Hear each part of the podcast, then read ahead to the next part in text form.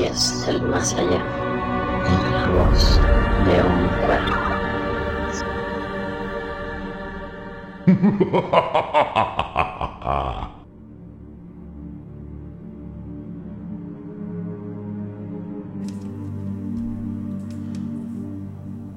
Muy buenas noches a todas las personas que en esta lúgubre noche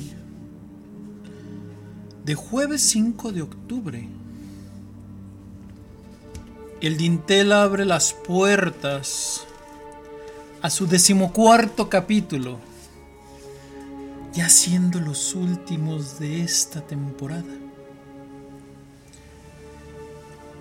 El dintel se ha aperturado y hemos entrado a este magno salón donde el fuego de la hoguera en la chimenea a través del crujir de la leña nos hará sentir la magia que vibra a través de la oscuridad que nos acoge y nos abraza en todo momento. Bienvenidos de nuevo a esta sumisión El Cuervo en el Dintel.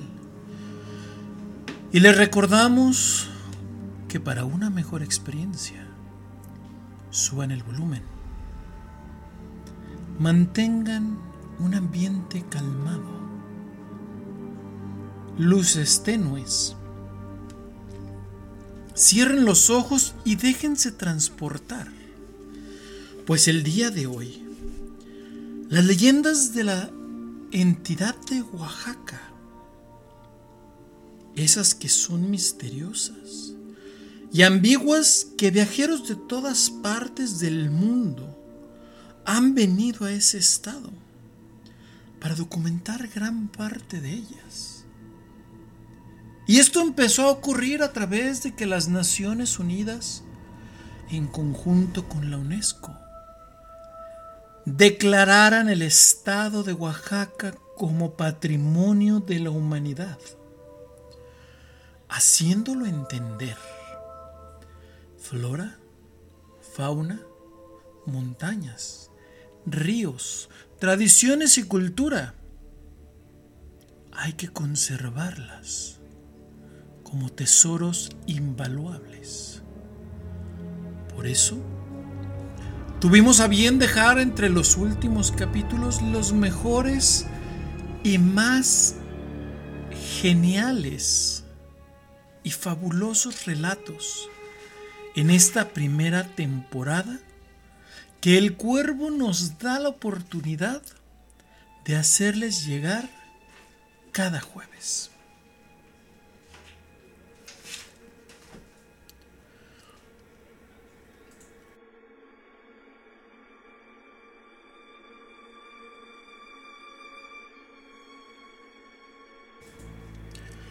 Los principales mitos en esta región narran eventos paranormales que destacan por su prosa, verso y sobre todo la expresividad de quienes los redactó. Entre ellas, haremos hincapié en el Callejón del Muerto, el Cerro de la Vieja de Oaxaca y sobre todo una leyenda originaria de este lugar como lo es la princesa Donají. Estas historias, al ser parte de gran tradición de Oaxaca, también enriquecen el potencial turístico de esta región y sobre todo a quienes quieran conocer las historias. Siempre es mejor recomendar vivirlas en carne propia visitar esos lugares mágicos que vamos a relatar y sobre todo conocer esta región oaxaqueña. ¿Sigues aquí? ¿Sigues interesado? Perfecto. Entonces, quédate con nosotros. Empezaremos con una de las leyendas representativas de este lugar.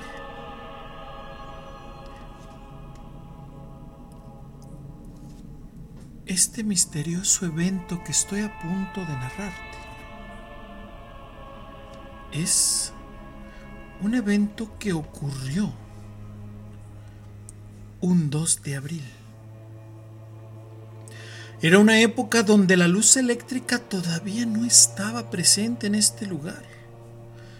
Y sobre todo, en la que las calles eran custodiadas por hombres que alumbraban con un farol en mano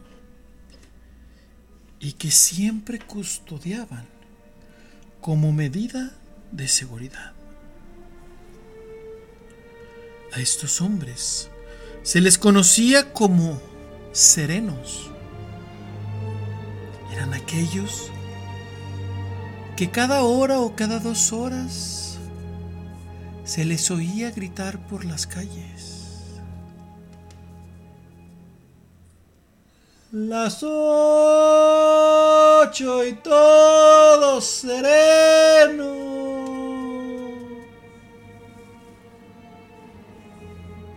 Esos gritos que daban tranquilidad a la gente que vivía en ese lugar. Y sobre todo con un tono muy peculiar que al final se volvía tan familiar que la gente conocía quién era esa persona. Una noche, uno de los serenos se le escuchó corriendo despavorido y se veía que iba a través de callejones y calles hasta que llegó a una iglesia. Este, todo trémulo, se empezó a refugiar más y más adentro del inmueble y sobre todo acabó en el confesionario de la iglesia.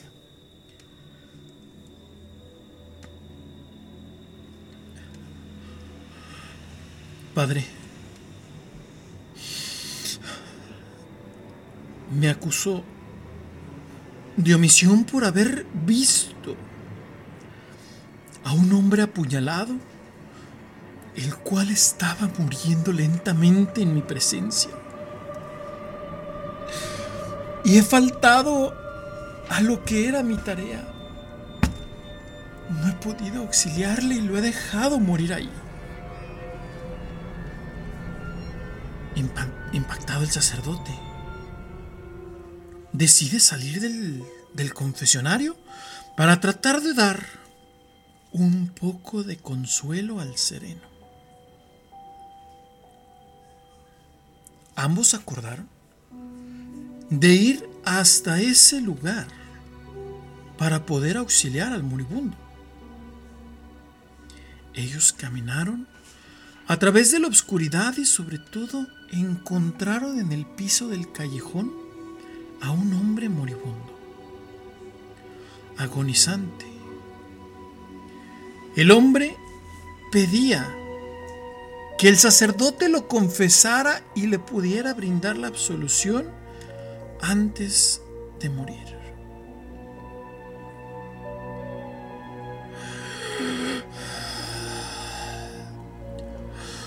Padre,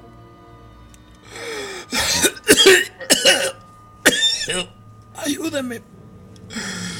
Ayúdeme, por favor. Necesito confesar. No quiero morir. Por favor. Ayúdeme a bien morir.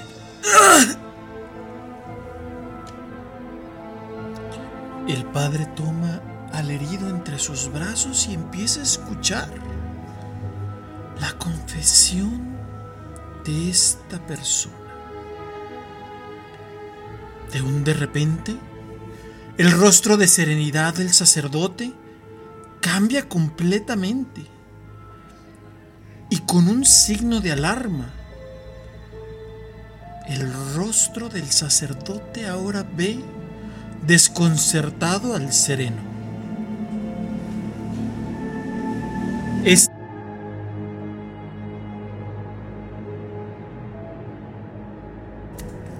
Este descubre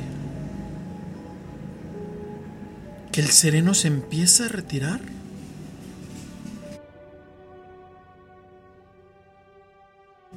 Y en cuanto lo empieza a buscar a otra vez, se da cuenta que ahora él está solo con el moribundo debajo del farol.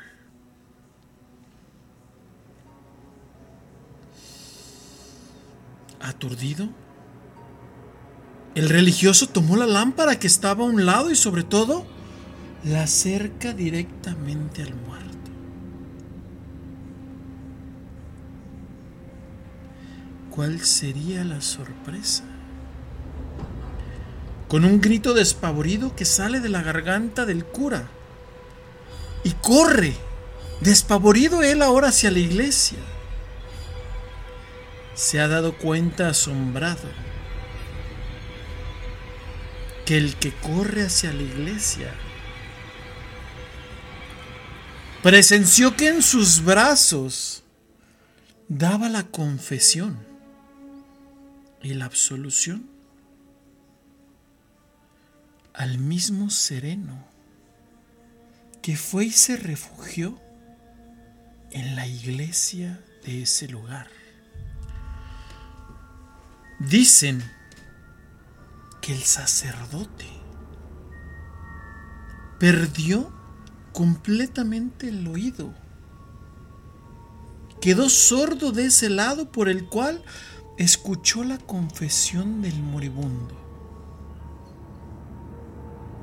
¿Casualidad? ¿Destino? ¿Una mala jugada de la vida? Recuerda que escuchar cosas que no te competen te puede llevar a un punto que ni la absolución te podrá salvar. Así que piensa, ¿a quién ayudarás en las próximas noches?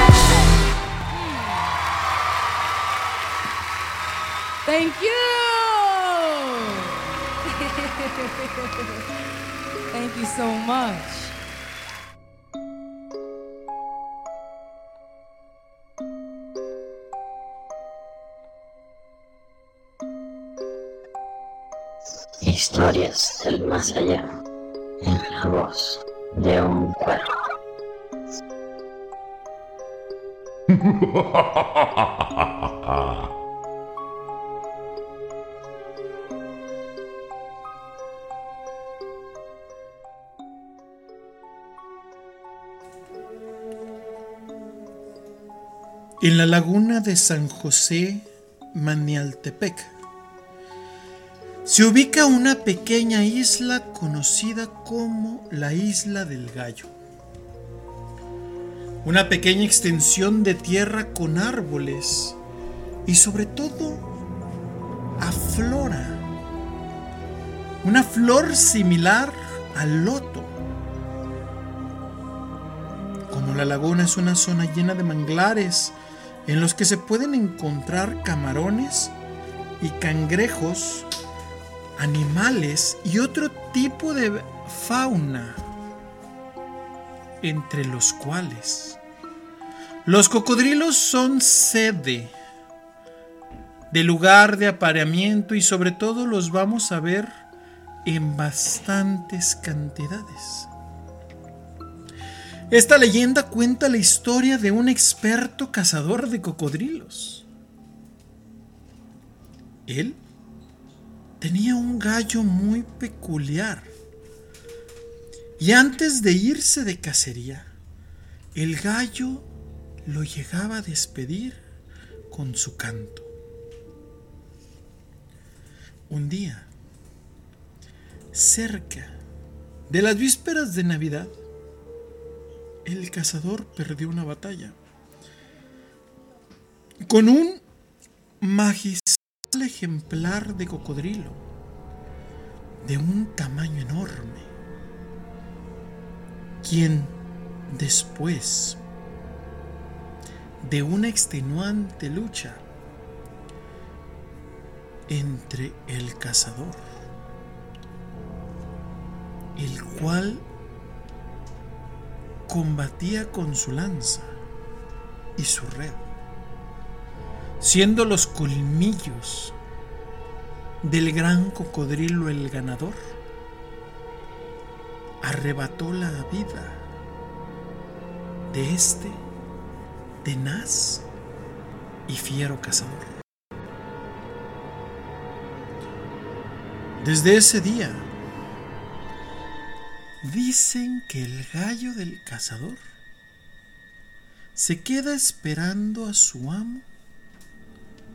Incluso dicen que murió solo y en completa inanición por hambre.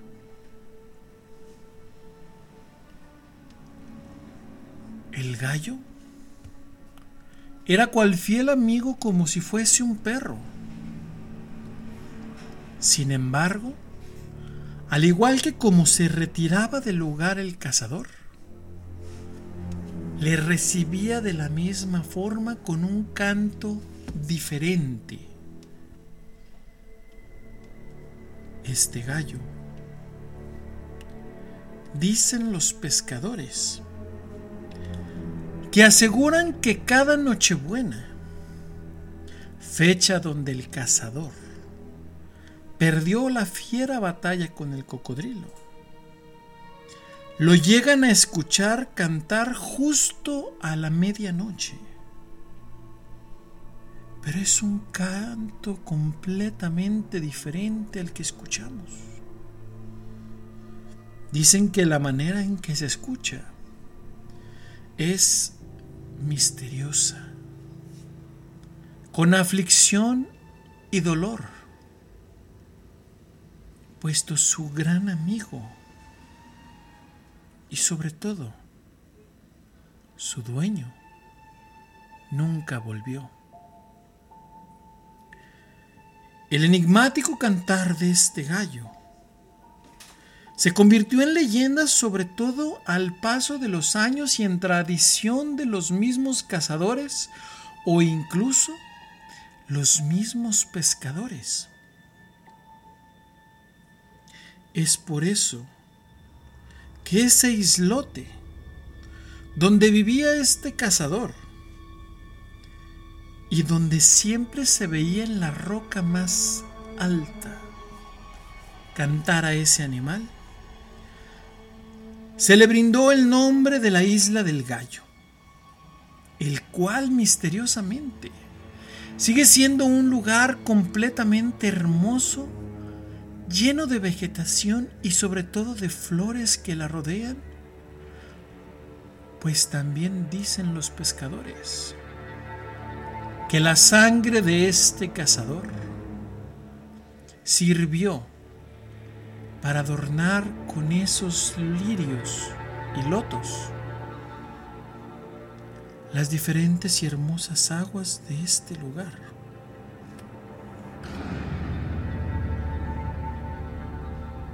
¿Curiosidad? Los oriundos del lugar dicen que cuando alguien muere en las fauces de un cocodrilo, inmediatamente y de la nada se llega a escuchar el cantar de un gallo. Pero siempre el canto más tortuoso es en la Nochebuena a la medianoche. ¿Y tú? ¿Te atreverías a ir y conocer la isla del gallo?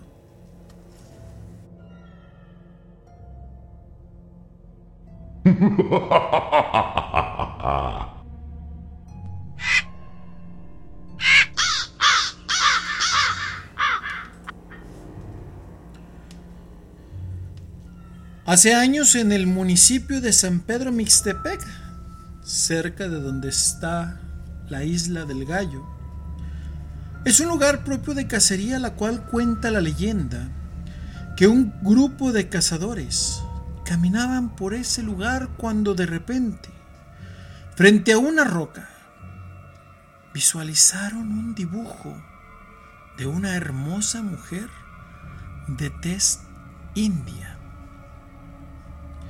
Al lado de la piedra también se visualizaban interesantemente gran cantidad de plomo, sobre todo que los cazadores se repartían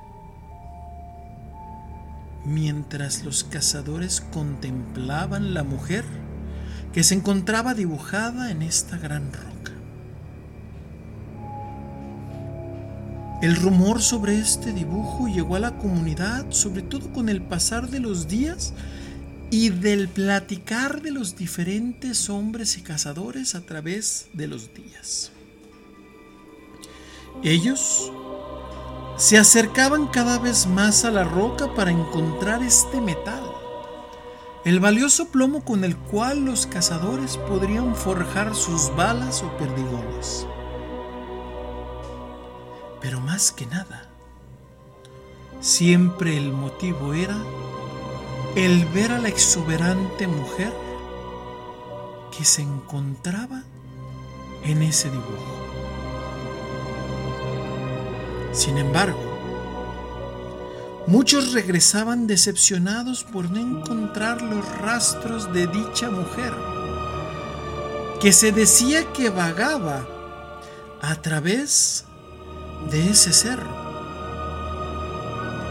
Pero los cazadores se dieron cuenta que cada tres grupos de hombres solo regresaban dos que afirmaban nunca haber visto nada. Con el tiempo, este dibujo desapareció de la piedra. Y los cazadores seguían desapareciendo misteriosamente, puesto seguía la leyenda de que una mujer increíblemente hermosa vagaba por los alrededores de ese lugar.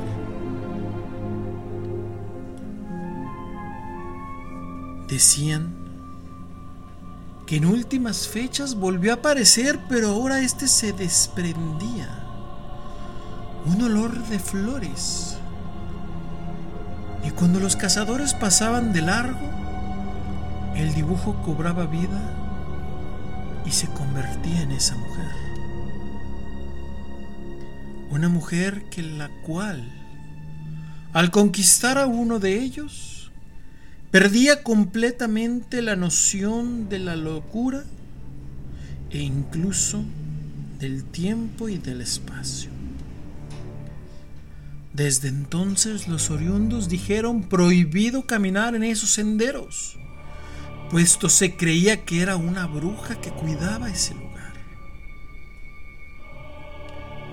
Desde entonces, a ese cerro se le conoce como el Cerro de la Vieja de Oaxaca un lugar próspero, lleno de misterios, vegetación abundante y sobre todo emocionantes e inverosímiles narraciones, de las cuales nos preguntamos, ¿en verdad existió tal dibujo o tenemos que creer que las brujas aún reinan en ese lugar. Habrá que investigarlo, ¿no lo creen?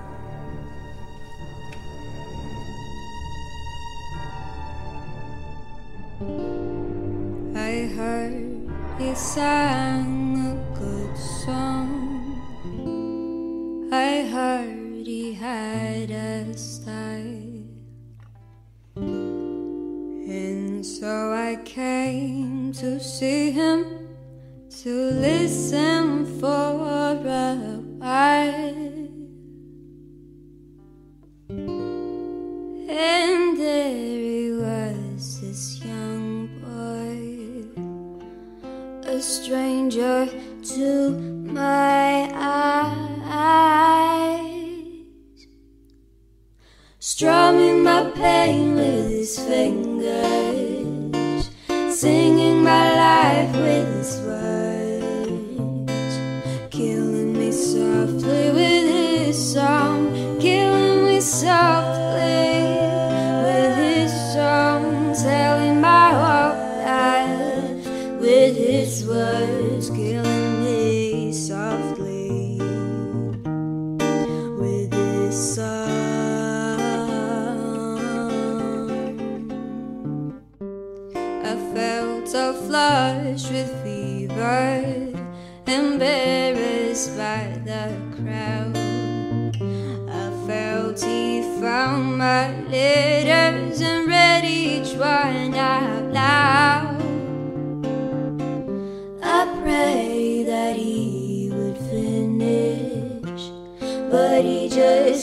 kept on, strumming my pain with his fingers, singing my life with his words, killing me softly with his song, killing me softly with his song, telling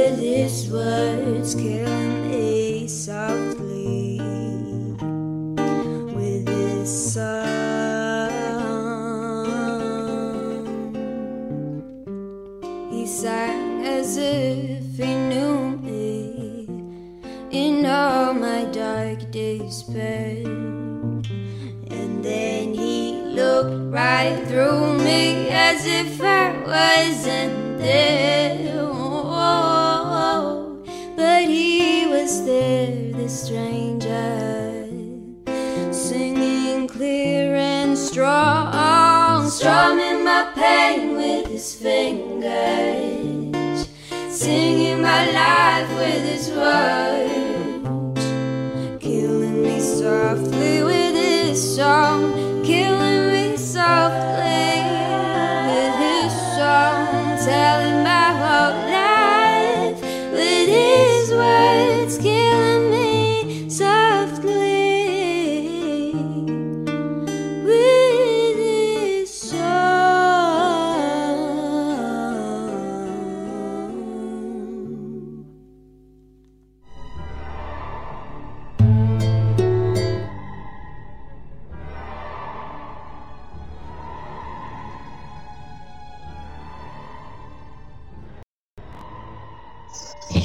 Historias del más allá en la voz de un cuervo.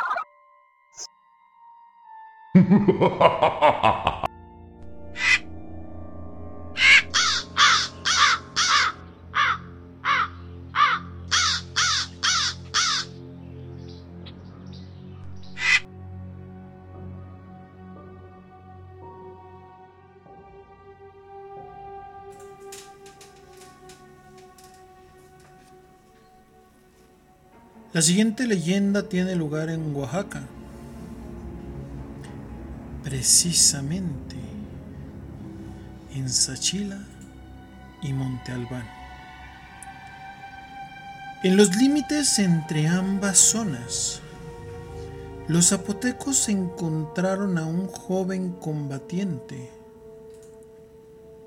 abatido y agonizante cerca del territorio. Estos se dieron cuenta que se trataba de un joven mixteco, un guerrero de alta jerarquía. Al identificarlo, los zapotecos llevaron al joven a los aposentos de la princesa Donají, hija de Cosillopli, una vez allí, el joven admitió ser el príncipe de los mixtecos, de nombre Nucano, que significa fuego grande. Pero estos, en vez de ejecutarlo, la princesa Donají lo cuidó hasta ver sanar sus heridas por completo. Lo reconfortó y poco a poco se fueron enamorando. Él, sin embargo, reconfortado, le pidió su libertad y le explica que su pueblo lo necesita y que no los puede dejar, puesto que de ellos depende que su pueblo siga vigente. En este punto la princesa Donají triste, se apiada del príncipe y lo deja en libertad, aún sabiendo que la guerra continuaría. En ese punto, Nocano regresa a su pueblo consciente de la bondad de la princesa. No obstante, los mixtecos continuaron avanzando e invadieron Sachilá. Y estos toman a Donají como rehén, presa del territorio mixteco que había sido conquistado. Donají en plena noche logra escapar de ellos, pero los audaces guerreros mixtecos la encuentran y en ese lugar la decapitan.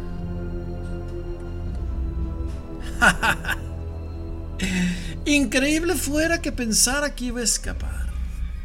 Cierto. Mira cómo se riega su sangre sobre la tierra. ¿Qué te parece si hacemos algo? Enterremos el cuerpo en este lugar. Así nadie sabrá ¿Dónde quedó la princesa? Pero enterremos la cabeza de la princesa en otro lugar. Suena interesante. Así evitaremos que cuando encuentren el cuerpo sepan quién es.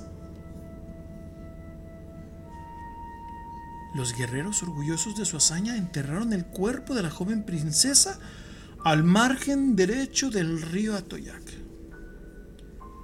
Se llevan con ellos la cabeza y en algún punto del camino de regreso hacen una pequeña fosa y entierran el cráneo de la princesa.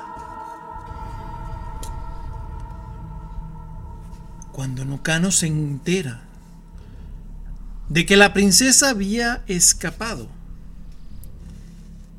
Y entre las pláticas de sus recuerdos con la princesa, él rompe en llanto completamente herido. Pero él, ahora siendo el máximo gobernante, decidiría honrar la memoria de la princesa sobre todo el alma más grande de los pueblos de Oaxaca. Mucho se dice que el paradero del cuerpo de Donají fue la parte del entorno de una leyenda que se descubrió entre las pláticas de los guerreros mixtecos, los cuales, por alardear y presentarse como los grandes cazadores de la realeza, el rey al final se enteró que la princesa moriría en manos de sus propios compatriotas. Dicen que cuando el rey se enteró, Nocano mandó traer el cuerpo de la princesa y a pesar de que torturaron a los guardias, nunca dijeron dónde quedó la cabeza de ella. Al paso de los años, se dice que un pastorcito que iba dirigiéndose hacia la iglesia en la localidad de San Agustín, encontró algo que le llamó la atención. Una bolsa hecha de cuero, la cual un asa sobresalía de la tierra. ¿Cuál sería la sorpresa del pastor que se encontrara la cabeza de la princesa completamente intacta? Lo más interesante es que a pesar de que el rey en su momento pidió que su cuerpo fuese enterrado junto con el de Donají, el pastor donde encontró la cabeza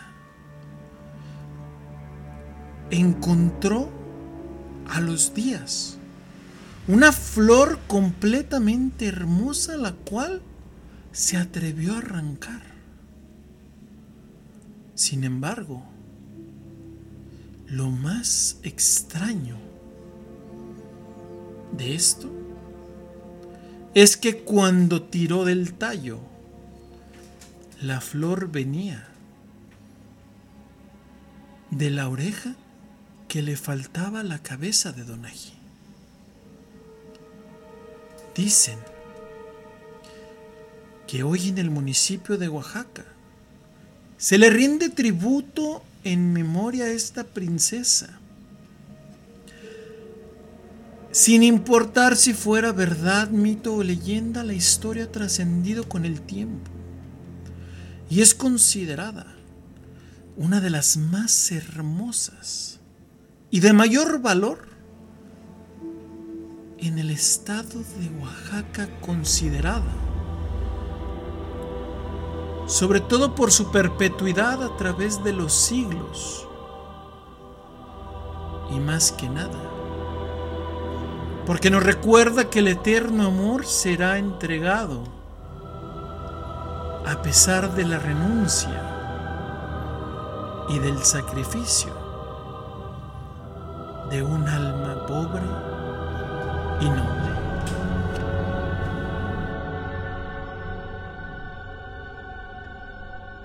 Historias del más allá en la voz de un cuervo.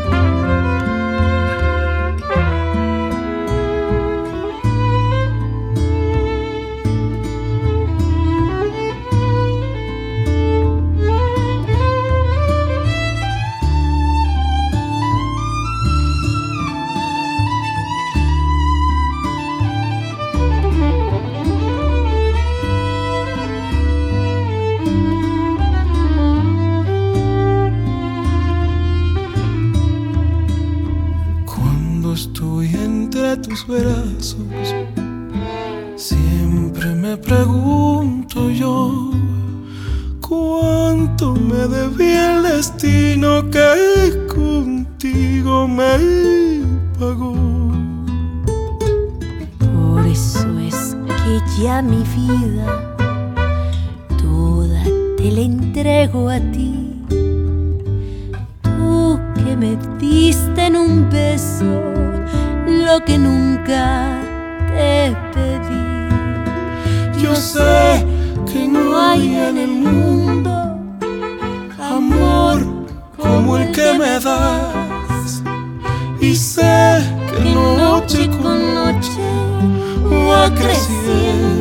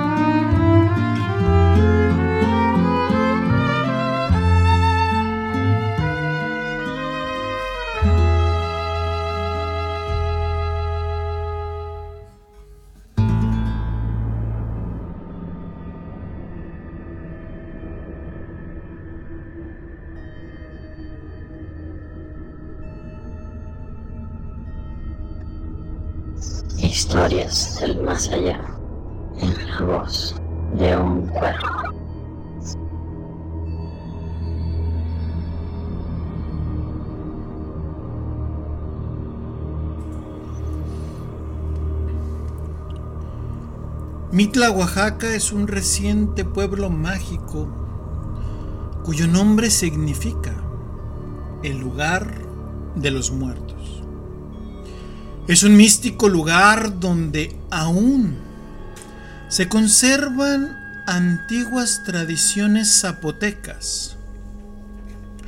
Algunas de ellas en la actualidad siguen siendo paganas y sobre todo muchos de los habitantes de este lugar practican brujería hechicería, incluso se habla de satanismo, ya que se dice que aquí es el pueblo donde habita el diablo. Este dicen que vive en la cueva Vilá Yavil, más bien conocida como la cueva del infierno o la cueva del diablo.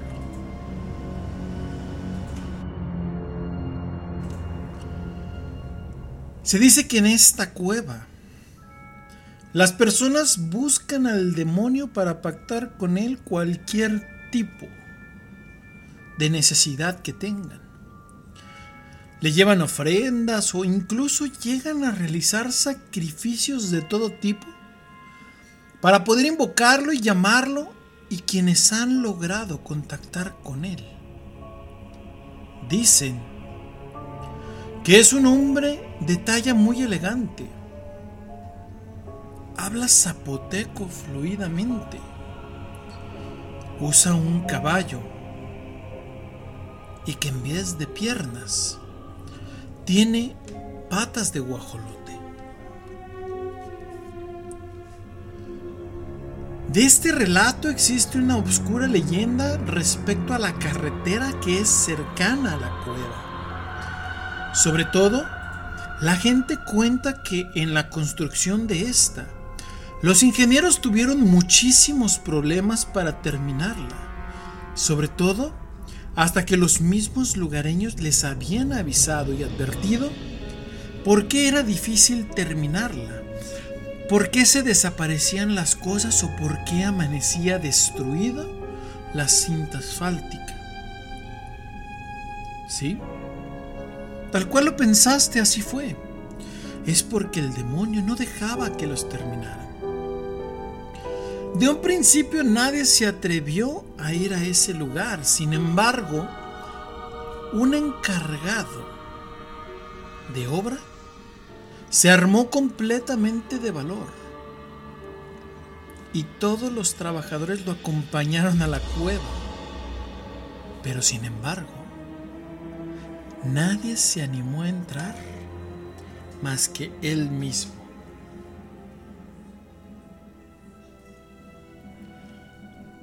Dicen que el rey de las tinieblas ya lo esperaba, sentado en una roca tallada como un gran trono. Al lado de él, una pequeña mesa en la cual había dos copas con vino. Cuando el ingeniero le dijo cuál era el deseo que él tenía, el diablo le respondió que la única manera en que él podría conceder y ayudar era si el hombre le entregaba un carro lleno de almas. Y al hacer esta entrega, él ayudaría. El ingeniero al pensar en lo que se podría meter, pero también consciente de lo que tenía que entregar, él simplemente aceptó y cerró el trato. Cuando llegó el momento, se inauguró la carretera y el ingeniero invitó a los habitantes del pueblo a estrenarla, sin saber que ese mismo día la maldición que estaba pactada estaba a punto de ser cobrada. Pues una camioneta que trasladaba gente como un transporte público se involucraría en un terrible accidente, quedando el asfalto completamente bañado de sangre y perdiendo la vida, en ese lugar todos los tripulantes de ese vehículo. Sin embargo, el terrible accidente no detuvo al ingeniero de su ambición, pues al cumplir lo que se había pactado, este ingeniero volvió a visitarlo. Pero ahora la avaricia y la ambición fue mucho mayor. En este punto, él pedía tener dinero. Cuando ellos hablaron del costo del pacto, el diablo le dijo que él buscaría la forma de cobrarle directamente, pero solo a él. El ingeniero, sin tardo ni perezoso, entregó la mano y estrechó aceptando el trato. Lo más curioso era que sin idea de lo que el diablo cobraría, él aceptaría lo que estaría esperando a pagar. Pasó el tiempo y tuvo siete hijos el ingeniero. Pero cual maldición uno a uno fueron perdiendo la vida. Sobre todo hasta que se quedó sin ninguno de sus hijos. Y al final le quitó a la última persona que le quedaba en su vida. Esta persona era su esposa. El hombre obtuvo lo que quería, mas sin embargo, siendo uno de los más grandes millonarios del territorio nacional, él simplemente quedó completamente solo. Dicen que el hombre comenzó a enloquecer y terminó sus días. Sin embargo, después de esa locura, él falleció pues no podía descansar ni dormir, ya que su pena lo torturaba y sobre todo él entendía que era la forma en la que el diablo cobraría la condena.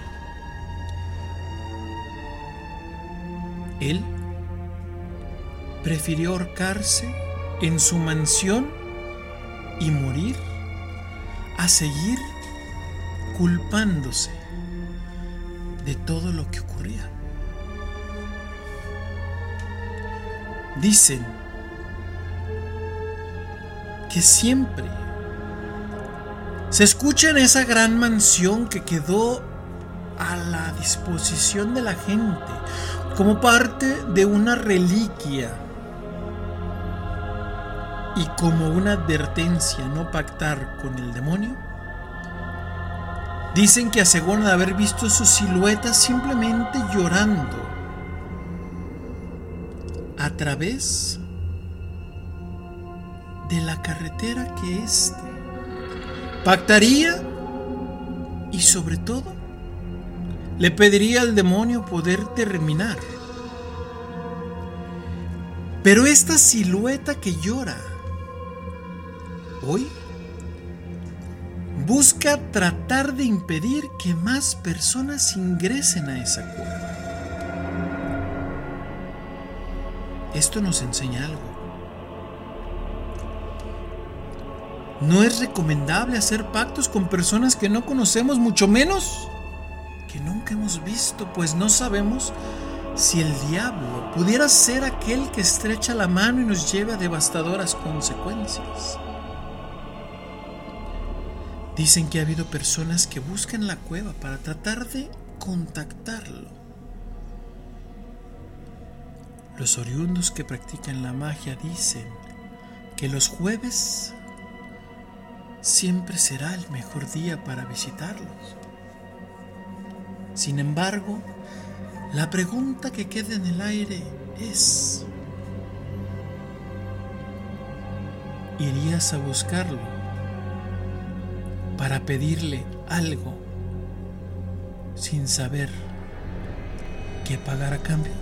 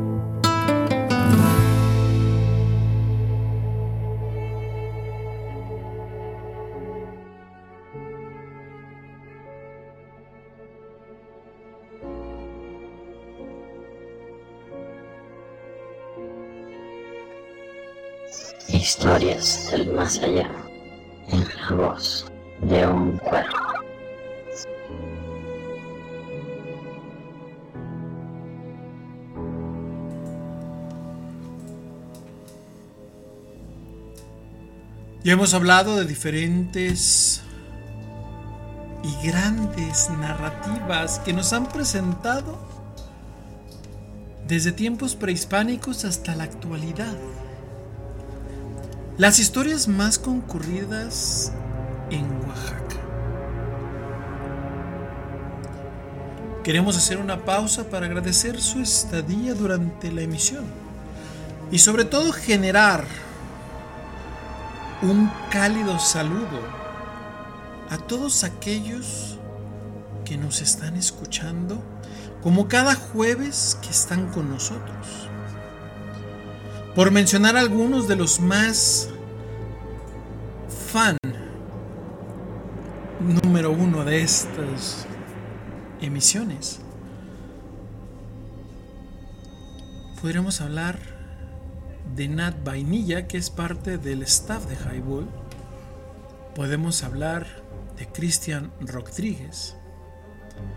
Hablemos del buen Doc, del Leño, del Amino, del Pato, del buen Book y muchos, muchos más. Hasta la Ciudad de México podemos externar un saludo para Carlos Morales, que cada jueves está presente a través del chat o incluso nos llega a preguntar a través de las páginas de Highball qué vamos a tratar. A la señorita Artemisa Verduzco que se encuentra con nosotros y que es alguien muy querido por parte de este cuervo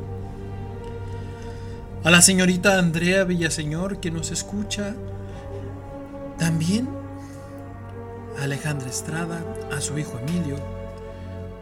Y muchísimas personas más que nos escuchan de diferentes partes como lo es Querétaro, Puebla, Colima, pero muy muy en especial. Queremos mandar saludos a los hijos del poderoso Sabroso Jiménez, que sabemos que no se pierde en el programa, pero también hay un pequeño elemento que está al pendiente y que pedimos una disculpa porque en ocasiones no termina porque llegamos a tocar fibras sensibles y se retira de la producción. Hablamos de cómo le conocemos entre el staff de Highball al poderosísimo Changuito, hijo de uno de nuestros compañeros, y que también cada jueves está muy al pendiente de las transmisiones. Queremos continuar con una de las leyendas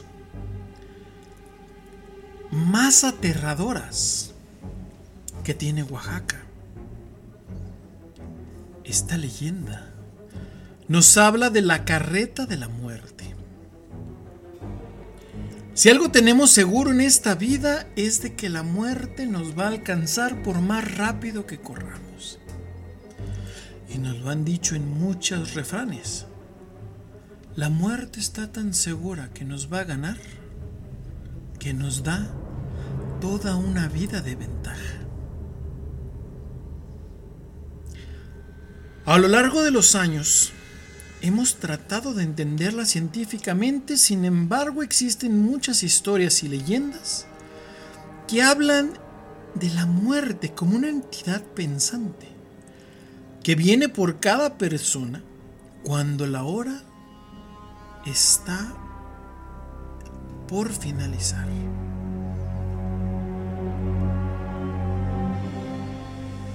Esta leyenda nació hace muchísimos años, sobre todo Cuando en la oscuridad de la noche y sobre todo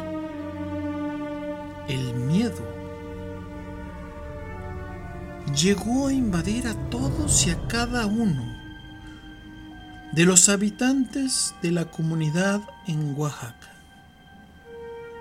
Pues dicen que se puede escuchar un ruido proveniente más allá de lo que nosotros conoceremos. Se escuchaba un ruido que pudiera ser el rechinar de una carreta, sin embargo, el fuerte golpeteo de los caballos y sus cascos, sobre todo por las calles, dejando un espectro de olor de azufre. En una ocasión, pasada la medianoche, una señora se atrevió a escondidas verdes de la ventana de su hogar. ¿Cómo era? ¿Y a qué horas pasaría? Y sobre todo ella quería esperarse para ver lo que decían dos enormes caballos negros que jalaban una antigua carreta. Cuando ella estaba a punto de quedar dormida, llegaron los caballos. Lo vieron. Esta asustada se quedó completamente impávida y volteó la cabeza como para tratar de ocultarse. Sin embargo, la curiosidad le ganó. Y al volverse a asomar, el jinete que se confundía con la oscuridad por su gran atuendo negro. Volteó lentamente hacia ella.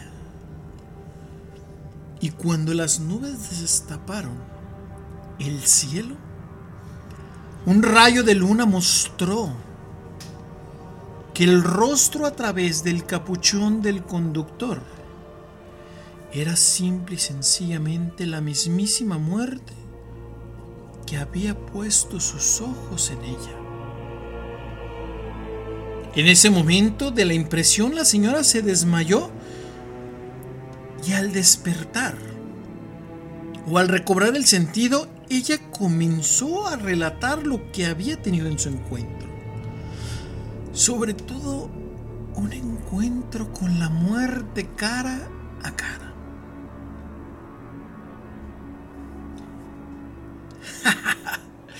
Mamá, estás loca, otra vez te quedaste de seguro sin tomar tus medicamentos. Hijo, es verdad. Yo vi a la muerte directamente.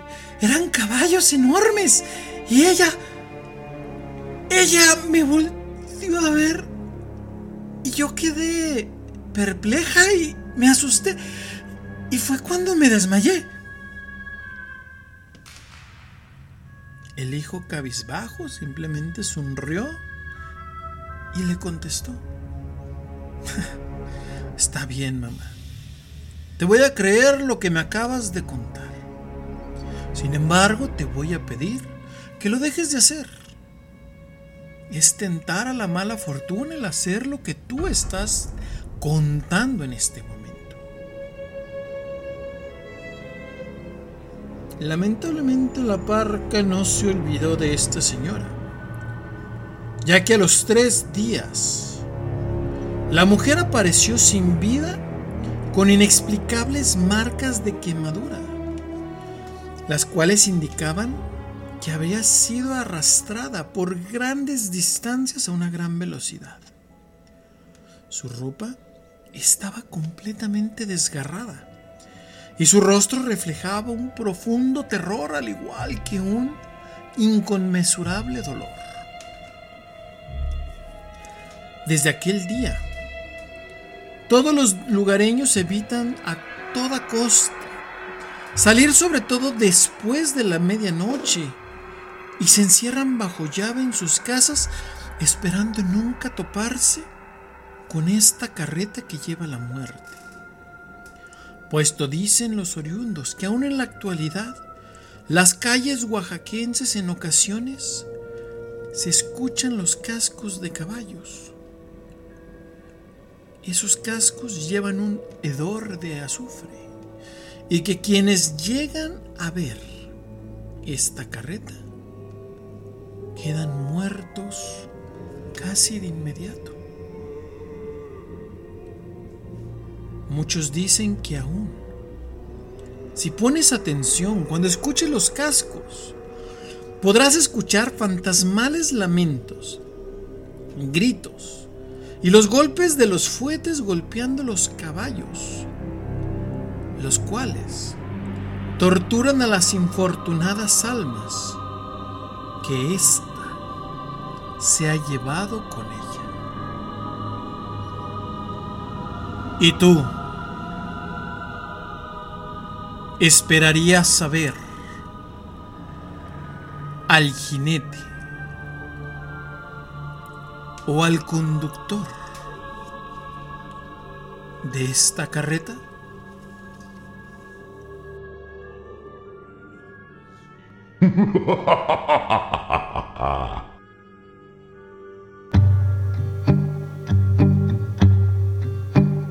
When the night has come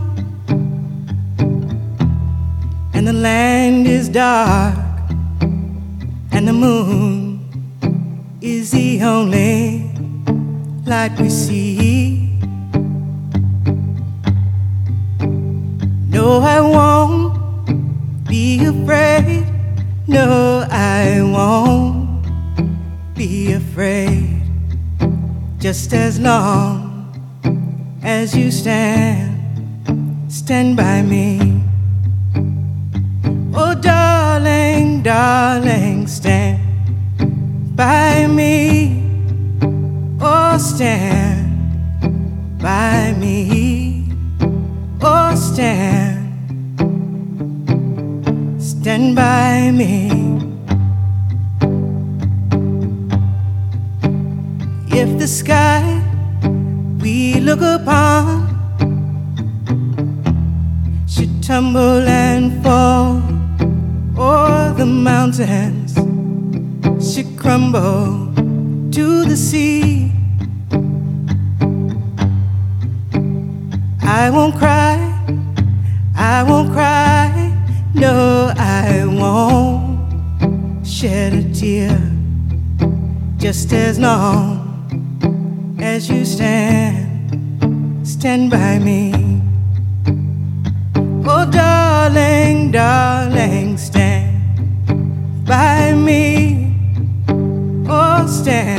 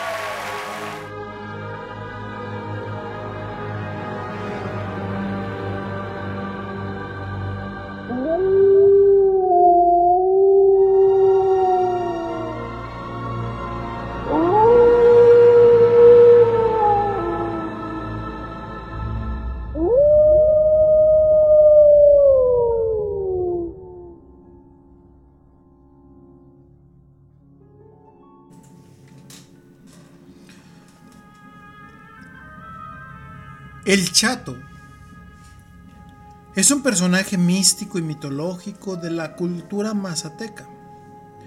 Su hogar dicen que se encuentra ubicado a tan solo unos kilómetros del pueblo de Huautla de Jiménez. Cuenta la leyenda que él es un ser mitad cabra y mitad humano. Y tiene la magia de hacer millonarios a quienes le pueden asistir. Y sobre todo, quienes le piden el apoyo para tener necesidad en su hogar y sobre todo poderla cumplir. Es decir, en este punto, la leyenda dice que está vigilada por dos serpientes gigantes y no cualquiera puede pasar. Dicen que le puedes hablar desde la entrada y si la petición hecha es conveniente, el chato podrá aparecerse y platicar con ustedes.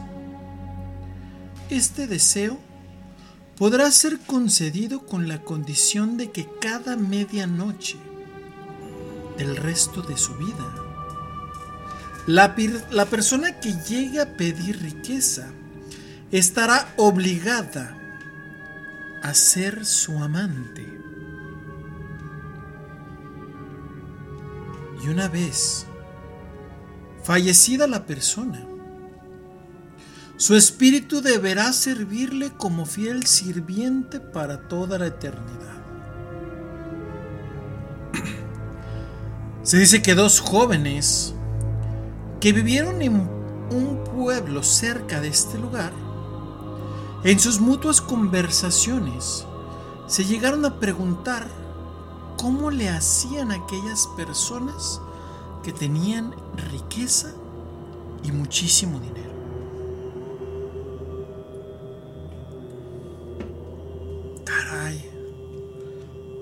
Quisiera ser como ellos, compadre. ¿Se ve? Sin aflicciones, sin pobreza, sin necesidades. Pues sí, pero... Pues, ¿Cuál sería el costo? Dice, habría que revisar. Sin embargo, a mí me han contado que puede ser en algún lugar donde lo podemos encontrar y lo podemos pedir. Dicen que ellos habían escuchado que estas personas asistían a un lugar del cual de la noche a la mañana se convertían en millonarios. Ellos, con esta idea, los jóvenes no querían trabajar y sobre todo querían tener dinero sin ningún sacrificio o sin ningún tipo de trabajo. Bah, entiende compadre, el trabajo es para los burros y nosotros no somos animales. Hay que ir a la cueva del chato, que es donde dicen que ahí se puede hacer esto.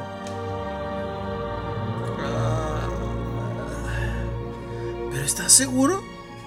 He escuchado que el precio llega a ser muy alto. ¡Carajo! ¿Lo vamos a hacer o no? Entre su discusión, ambos pactaron en ir y presentarse en dicha cueva. Pero para esto tendrían que ser muy dóciles y acertados y ubicar cuál era esa cueva donde el chato habitaba. Un día una persona, después de tanta insistencia, les indicó el lugar. Y estos se dirigieron con toda la intención para lograr dicho cometido. Mientras iban caminando, uno de ellos iba más temeroso. Oye, pero cuentan que fulano fue a este lugar y, y pues ya tiene mucho dinero, pero también Sutano vino, tuvo mucho dinero y Perengano se volvió muy influyente, pero se rumora que, pues que tienes que ser sirviente, al final vas a trabajar.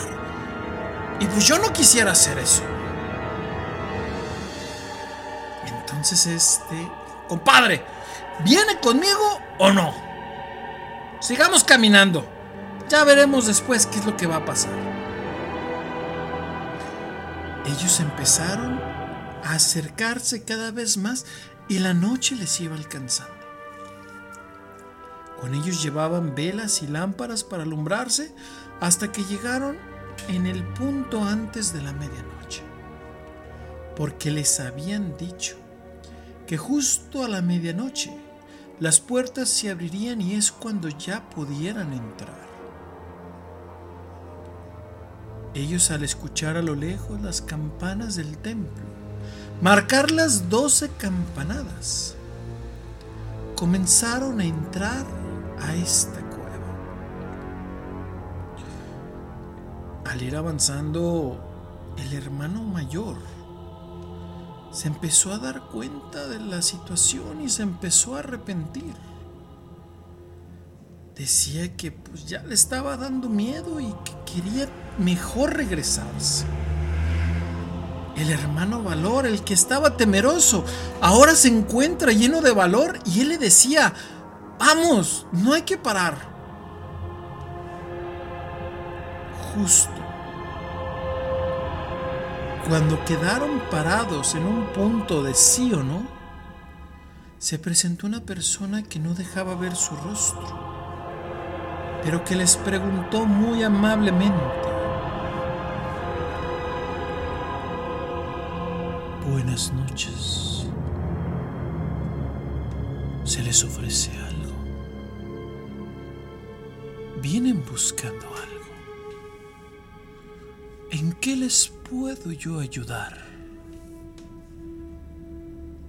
Ellos se quedaron atónitos y sobre todo respondieron de una manera muy segura. Ah, ah, encantados. venimos buscando al chato. Venimos a hacerle una petición. El sirviente agachó la cabeza y se dirigió hacia lo profundo de la cueva para informarle a su amo que tenía visitas. Este ser mitológico los hizo pasar de inmediato.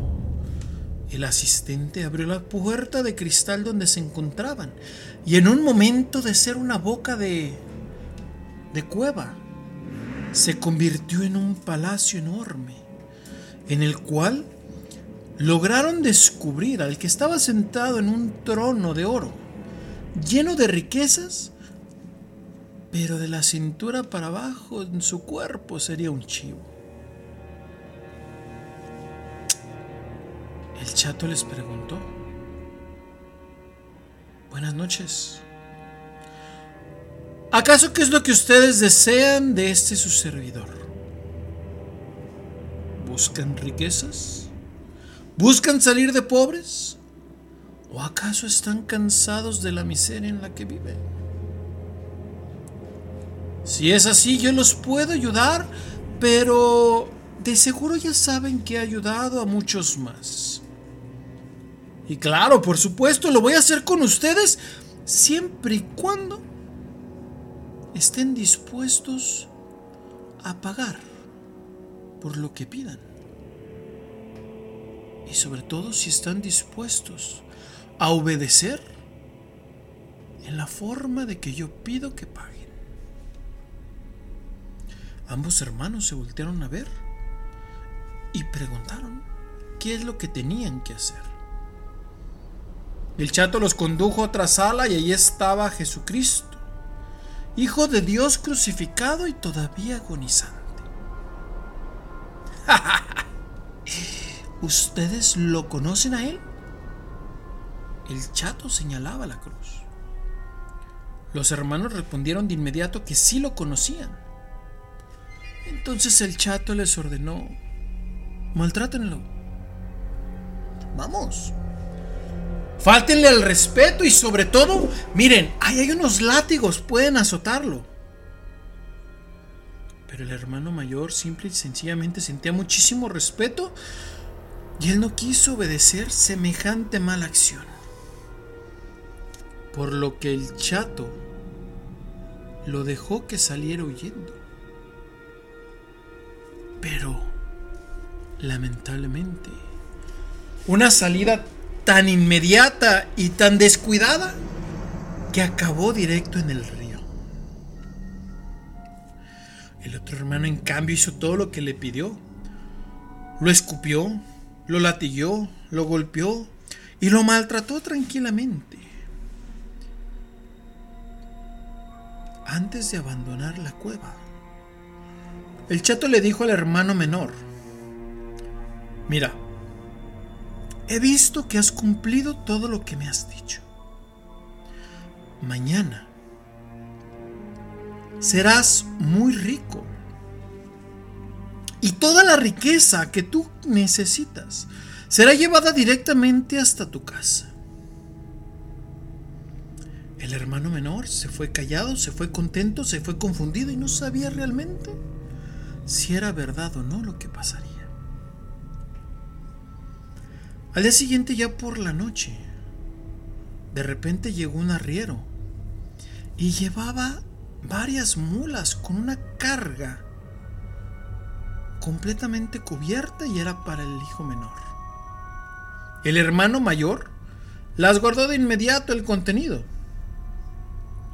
Y en este punto, el hombre se convirtió en alguien de bastante dinero.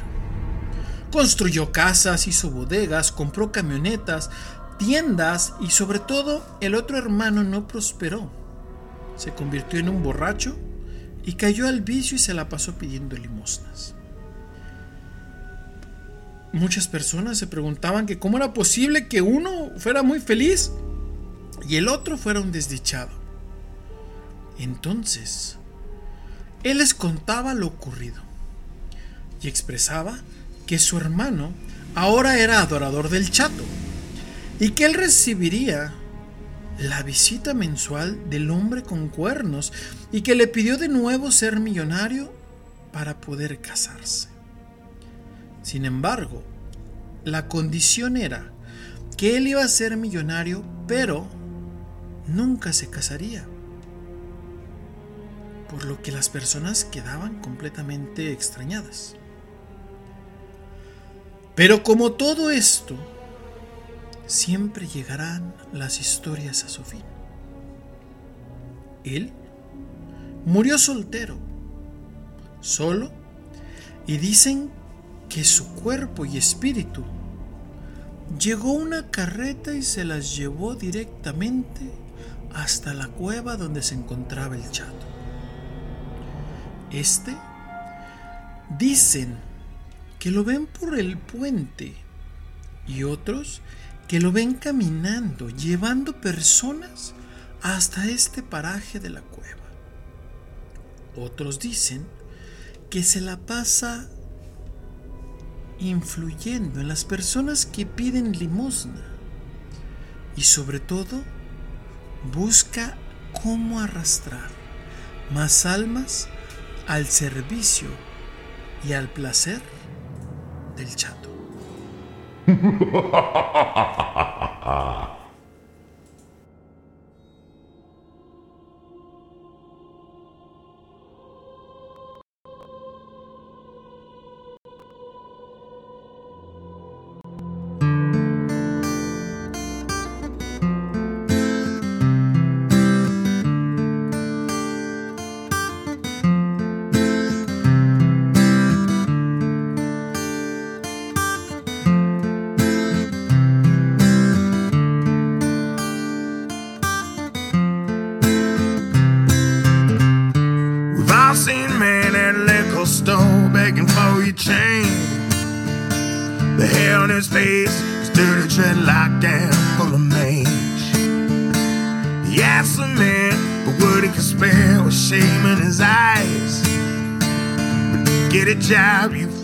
slobs, how he replies. God forbid you ever had to walk a mile in his shoes. Cause ain't really man what it's like to sing the blues. And ain't really man what it's like.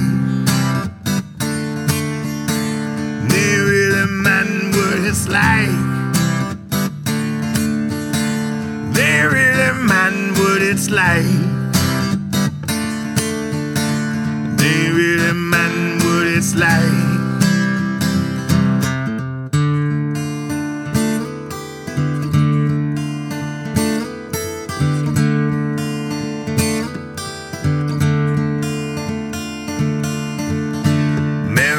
Pregnant by a kid named Tom. Told her he was in love. I Said a word about things, baby, doll, man, been dreaming of.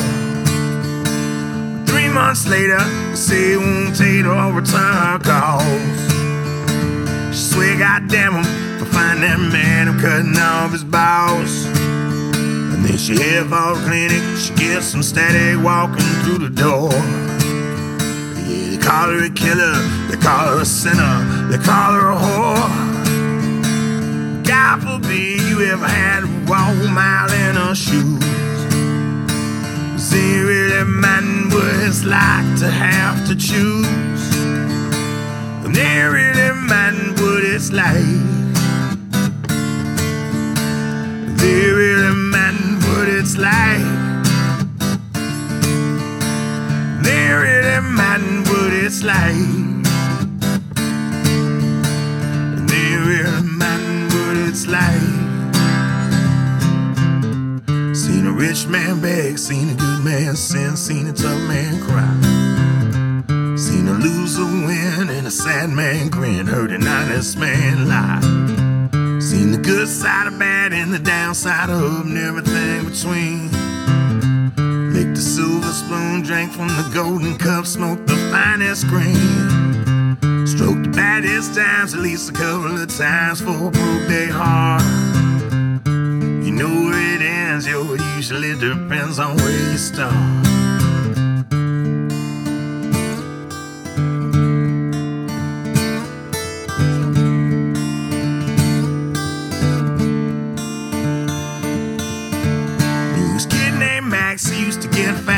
Stacks on the corner with drugs.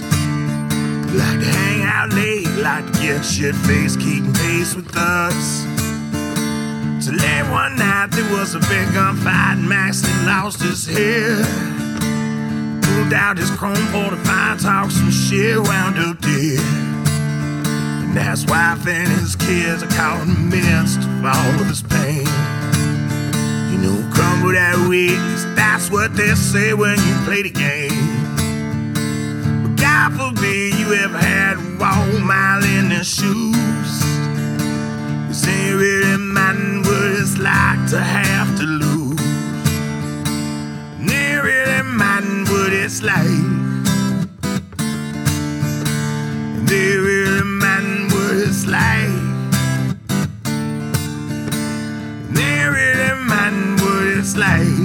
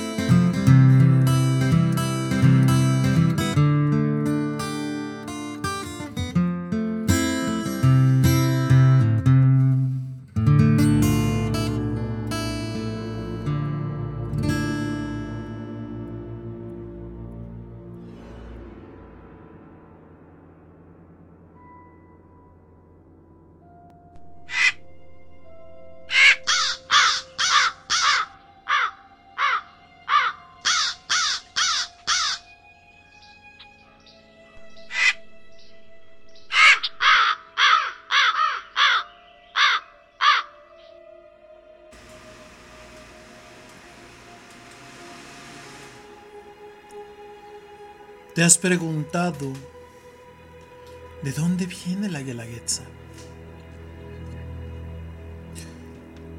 Hace muchísimo tiempo existió el que llaman el último señor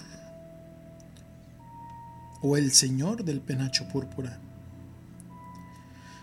Pero no es ahí donde comienza esta historia.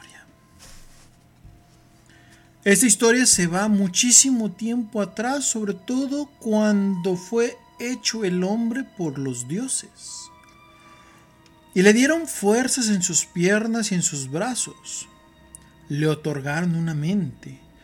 Pero el corazón los dioses lo hicieron silvestre para que fuera bueno por decisión y nunca por obligación. El hombre se manchaba con maldad y pudría su corazón por cada acción. Cada vez que el corazón del hombre se torcía, era como quien podaba la mala hierba. Los dioses desataban calamidades, diluvios, sequías, hacían monstruos, sobre todo de esos que comen hombres, como el grano celote o como la nube negra, sobre todo para que el hombre probara el valor y la necesidad de protegerse y ser puro para llegar a sus dioses de nuevo.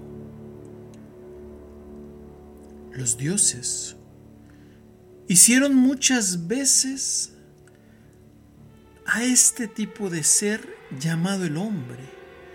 Sin embargo, lo llegaron a hacer hasta de su propia sangre y corazón para que así fuera fuerte y digno. Pero como cada acto no honorable, la sangre se iba vaporizando y sobre todo se iba acabando y el hombre se volvía ruin deshonesto y poco digno de hacer cosas que los hijos divinos tendrían que realizar. El señor del penacho púrpura, el señor de los mixtecos y zapotecos, el último gran señor decretó tres ofrendas para que los hombres no se olvidaran de que su hermano en la tierra sería importante para que de esta manera ningún hombre fuera probado, desterrado o borrado de la tierra por sus hermanos los dioses otra vez. En este tributo se comenzó a brindar una gran fiesta desde entonces. Una fiesta que da la alegría en sus corazones. Muestra la gran generosidad con la que nació el hombre por decreto señorial.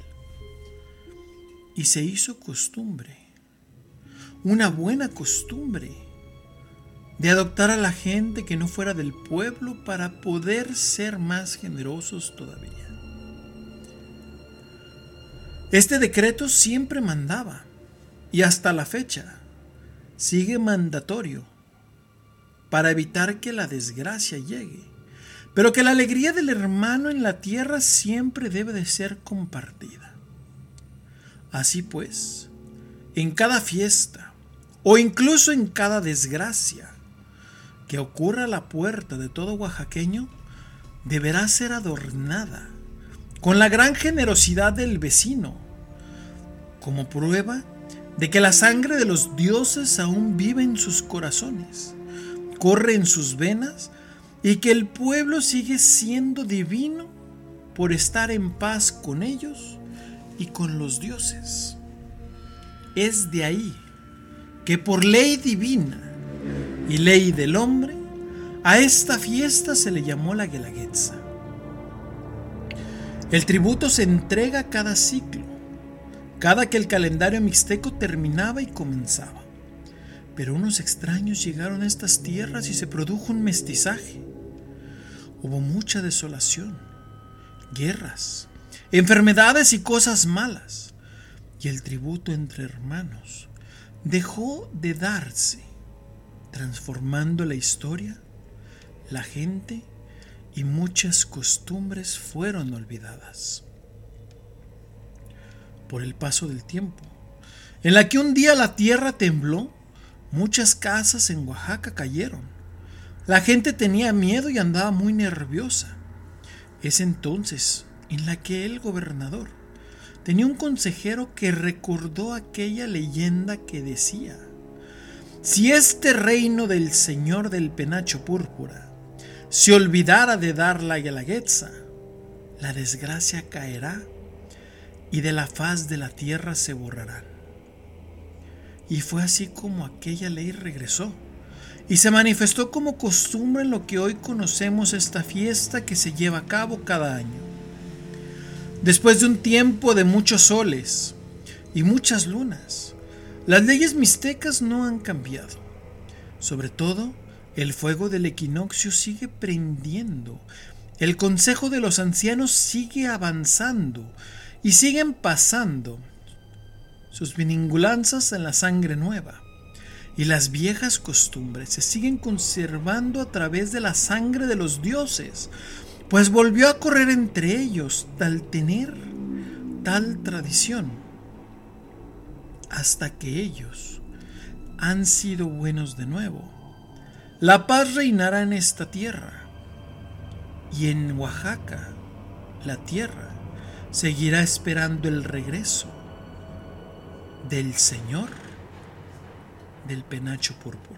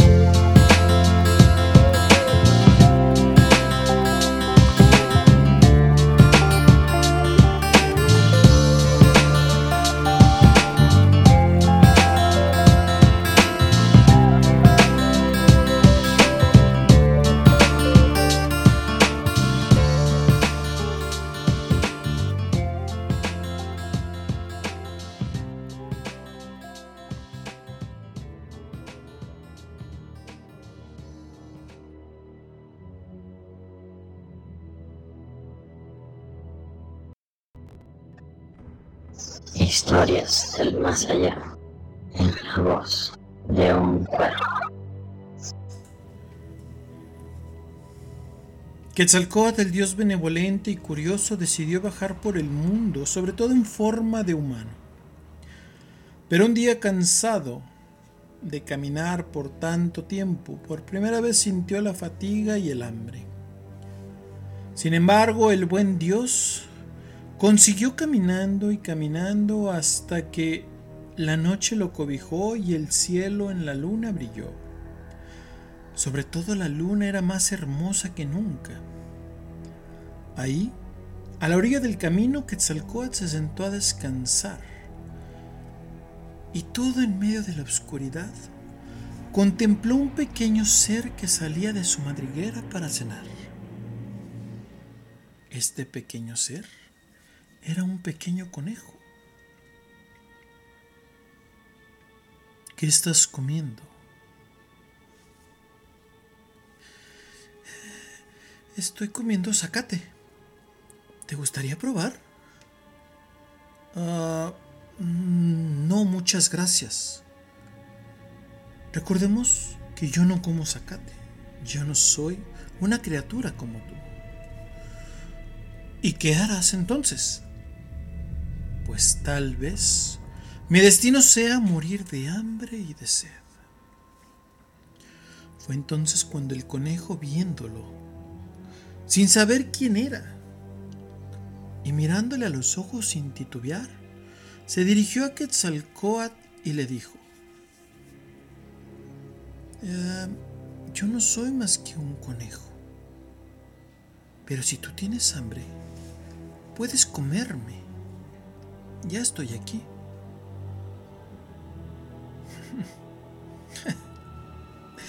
El dios Quetzalcóatl simple y sencillamente acarició al conejo y le dijo suavemente al oído,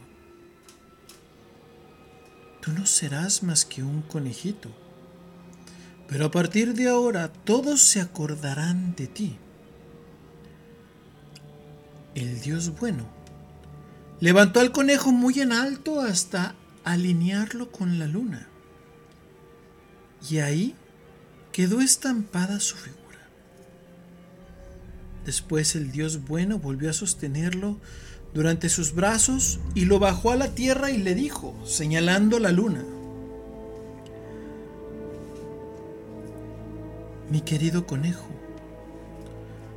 ahí está tu retrato. Has quedado plasmado en la luz de la luna. Y eso es para que todos los hombres te recuerden por todos los tiempos por tan noble gesto que tuviste conmigo. Ahí estará tu retrato. Y que sea recordatorio de que todos podemos hacer nobles gestos y acciones por las personas que amamos o simple y sencillamente por hacer una buena obra a algún desconocido. El conejo contento observó a la luna y se retiró brincando hacia su madriguera. Desde entonces, si observas bien, verás la figura de un conejo en la luna. Ese es el sacrificio que nuestra madre naturaleza brindó en homenaje con un vínculo a todos nosotros y nos hace recordar que todos y cada uno de los seres somos hermanos y de los hermanos deberán de tener siempre buenas acciones con los demás aún sin llegar a conocerlos.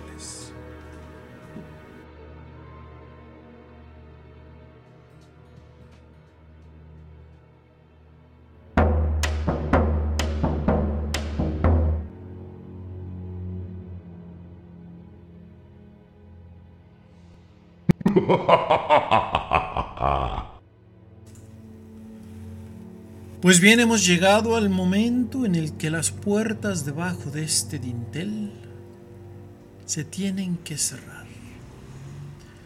La oscuridad ya nos acoge y sobre todo nos deja a través de estas leyendas y estos relatos el recordar los viejos presagios de dioses que pisaron nuestra tierra. Oaxaca hoy nos abrió el portal mágico donde se le ha considerado patrimonio de la humanidad. Y siempre tenemos que recordar que el diablo siempre estará presente y que diferentes seres y entidades se nos podrán presentar siempre a través de que caminemos en las calles empedradas de esa localidad. Pero recuerden, en donde ustedes se encuentren, existen leyendas forjadas similares a las que hemos escuchado a través de los diferentes aspectos de la historia. Nos despedimos alejándonos de este busto de palas, que se encuentra en el marco del dintel y en la apertura de la puerta nuestras alas se extienden para volar hacia la luna de la noche plutónica. Yo soy Raven y los espero el siguiente capítulo, el próximo jueves a las 8 de la noche a través de www.highball.tk. Y también les recordamos dar like y seguirnos en Facebook como el Cuervo del Dintel o en la página raíz de Highball Radio. Hasta la próxima y que tengan una confortante noche. Dulces sueños. Adiós.